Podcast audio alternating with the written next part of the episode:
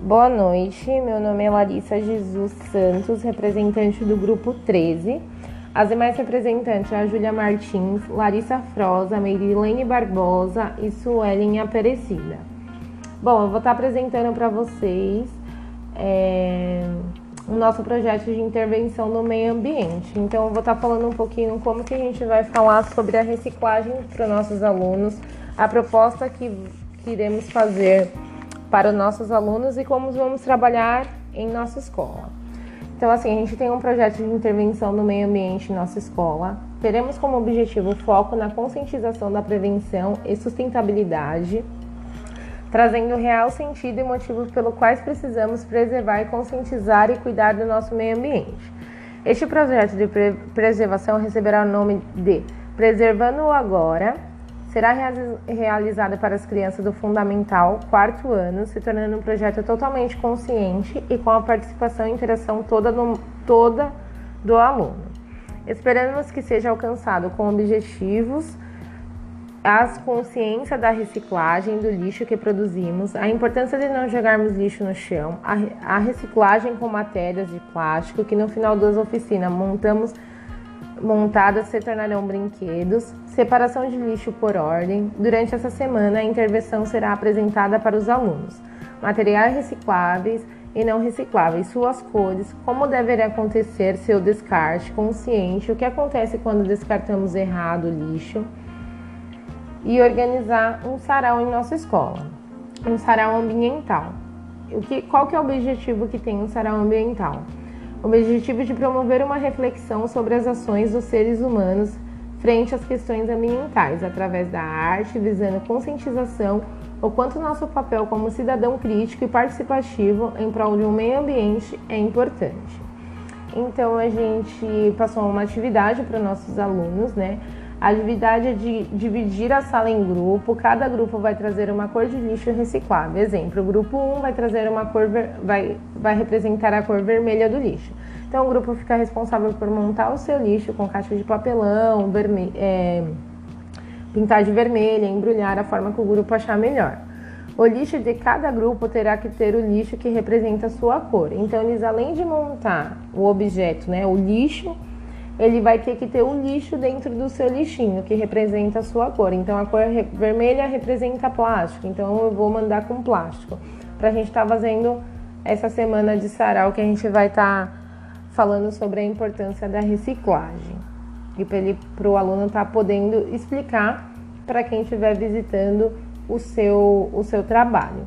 O grupo 2 ficaria responsável pela cor azul tendo a mesma regra, sendo responsável por montar o seu lixo, podendo utilizar ideias de caixa, papelão, reutilizar balde, pintar. Isso fica de acordo com o aluno, é da forma que ele achar mais criativa. E lembrando de incluir o lixo adequado da sua lixeira. Colocamos uma observação porque vai ter o grupo que vai representar a cor verde.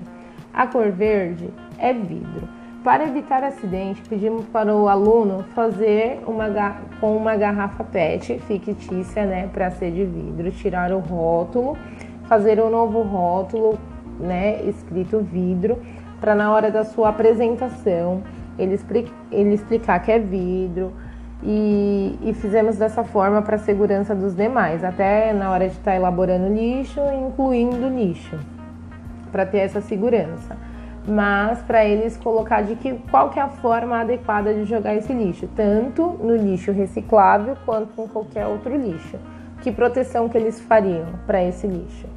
Então o aluno tem que trazer para nós o que a forma que ele acha que é correta, né?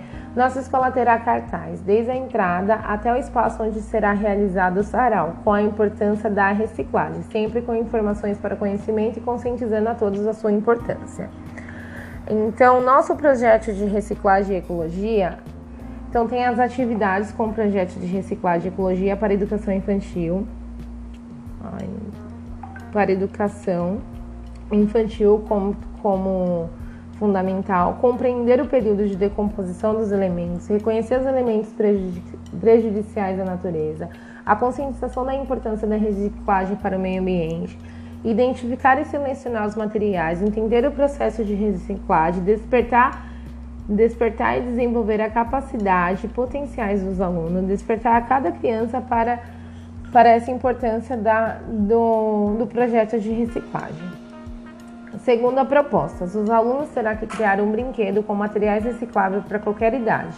Esse brinquedo será totalmente reciclável, então ele vai fazer um brinquedo totalmente reciclável.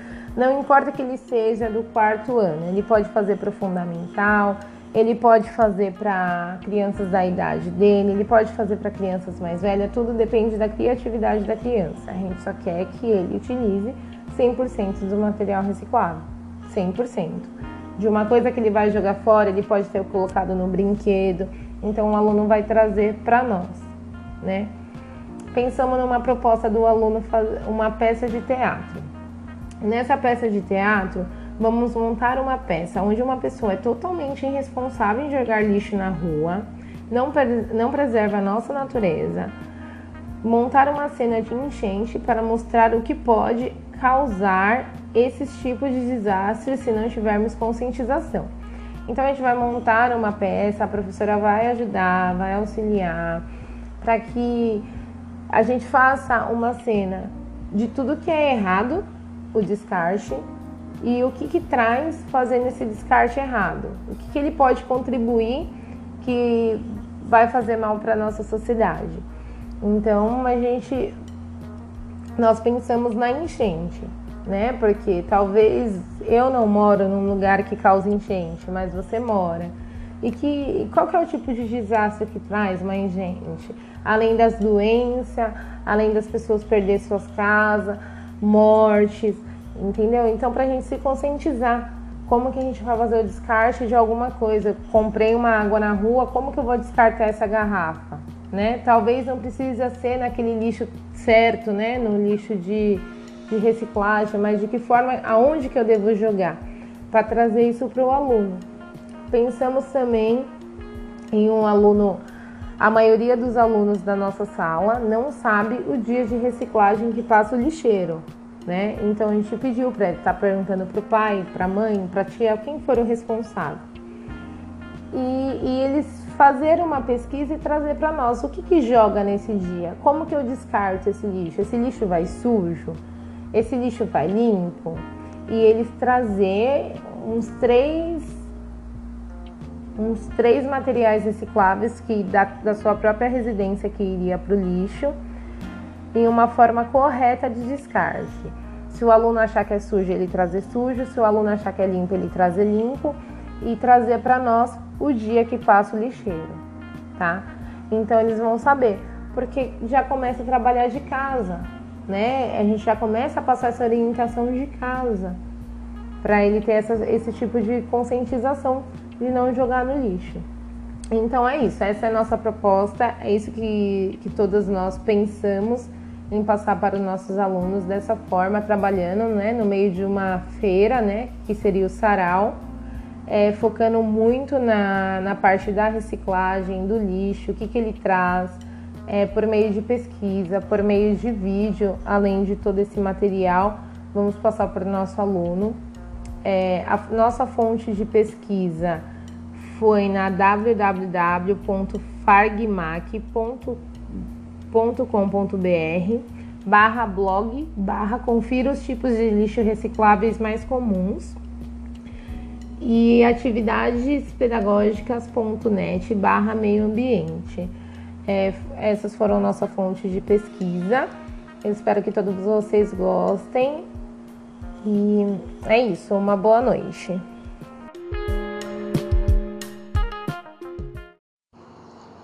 Boa noite, meu nome é Larissa Jesus Santos. Eu vou falar referente à mudança de protocolo que o Ministério da Saúde anunciou diante do Covid-19, né? Serão adotados nos postos de saúde, hospitais, públicos e particulares, em razão da pandemia do novo coronavírus. As novas regras diz respeito ao atendimento dos pacientes com sintomas, certo? Então, os pacientes com sintomas terão um protocolo, um novo protocolo, né? Deve comunicar o quadro assim que chega ao posto de saúde, ao hospital. Quem estiver nesse estado terá um tratamento exclusivo. é, preferência para idosos, né, acima de 60 anos, pessoas com doença crônica, gestantes, mulheres, no prazo até de 45 dias após o parto. É, a parte do protocolo envolve um sistema de triagem mais rápido. Então, o paciente está com alguns sintomas. A gente estava acostumado a passar na recepção e fazer uma triagem. Como teve essa mudança de protocolo, então tem uma triagem mais rápida, no qual o paciente é levado para um lugar mais isolado e o profissional da saúde vai fazer a investigação, mantendo o distanciamento adequado. Então, antes a gente não tinha distanciamento. Hoje nós temos um distanciamento, né, para evitar o contágio. A orientação do Ministério da Saúde é que o espaço seja ventilados de modos de evitar risco de contágio, né? Mesmo que o sintoma seja leve de gripe, sem, sem dificuldade para respirar, ele tem tem um sintoma, o nariz está escorrendo, uma dor de garganta, é, já vai ser tipo feito esse isolamento, né? Isso foi bem no início. Então eles estavam tentando saber quantos dias era o contágio. Então você ia para o hospital, você tinha algum sintoma gripal, já seria tratado como uma infecção pelo novo coronavírus. O paciente seria comunicado, né, que ia ter que fazer isolamento domiciliar, né, por 14 dias.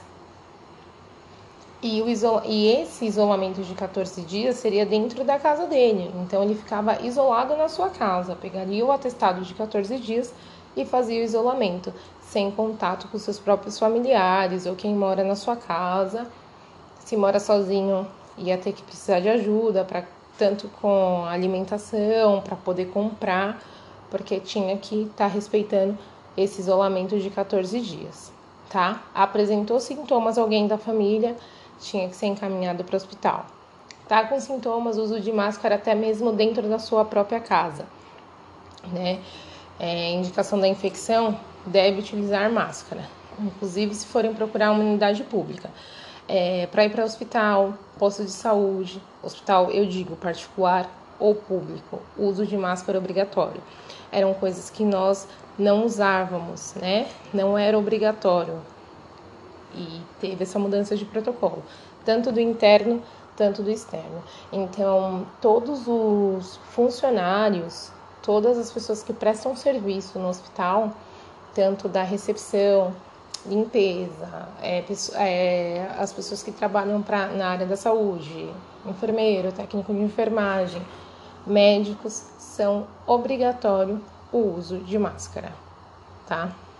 Então era protocolo que nós não estávamos acostumados, não estávamos acostumados. É, tem lugares que o atendimento com pessoas com sintomas não seriam mais na recepção interna do hospital, né? Porque o que acontece diante do novo protocolo foi exigido, né, que fosse numa área com ventilação. Então tem hospitais públicos que montaram tenda para ser na área aberta, tá? Essa recepção para ter circular o ar, não ficar na parte interna. Aí, de acordo com o hospital, eles fizeram da melhor maneira, respeitando todo o protocolo, né? É, que o Ministério da Saúde exigiu, que é espaço ventilado, modos para evitar risco. Testes. É, o teste no início dessa pandemia era impossibilitado das pessoas chegarem lá e fazer, né? É, não tem teste para todos, não tinha teste para todos. Então, só era testados os estados mais graves, quem ficava internado.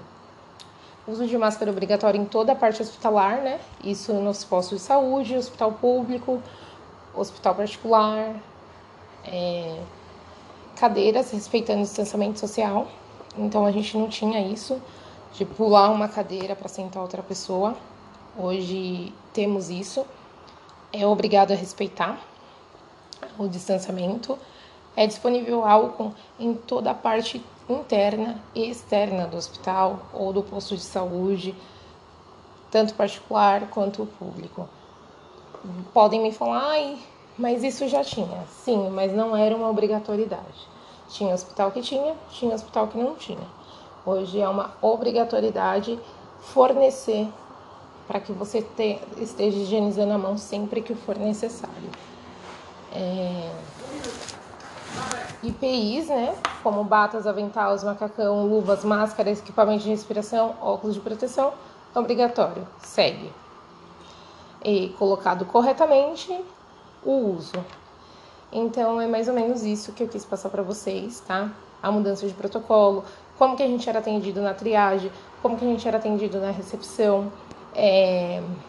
Não tinha essa essa diferença de você, ah, eu tô com uma dor de garganta, você é, falar assim, olha, a recepção sua é ali na parte externa, a recepção sua é ali na tenda. Antes não tinha isso, hoje tem, né?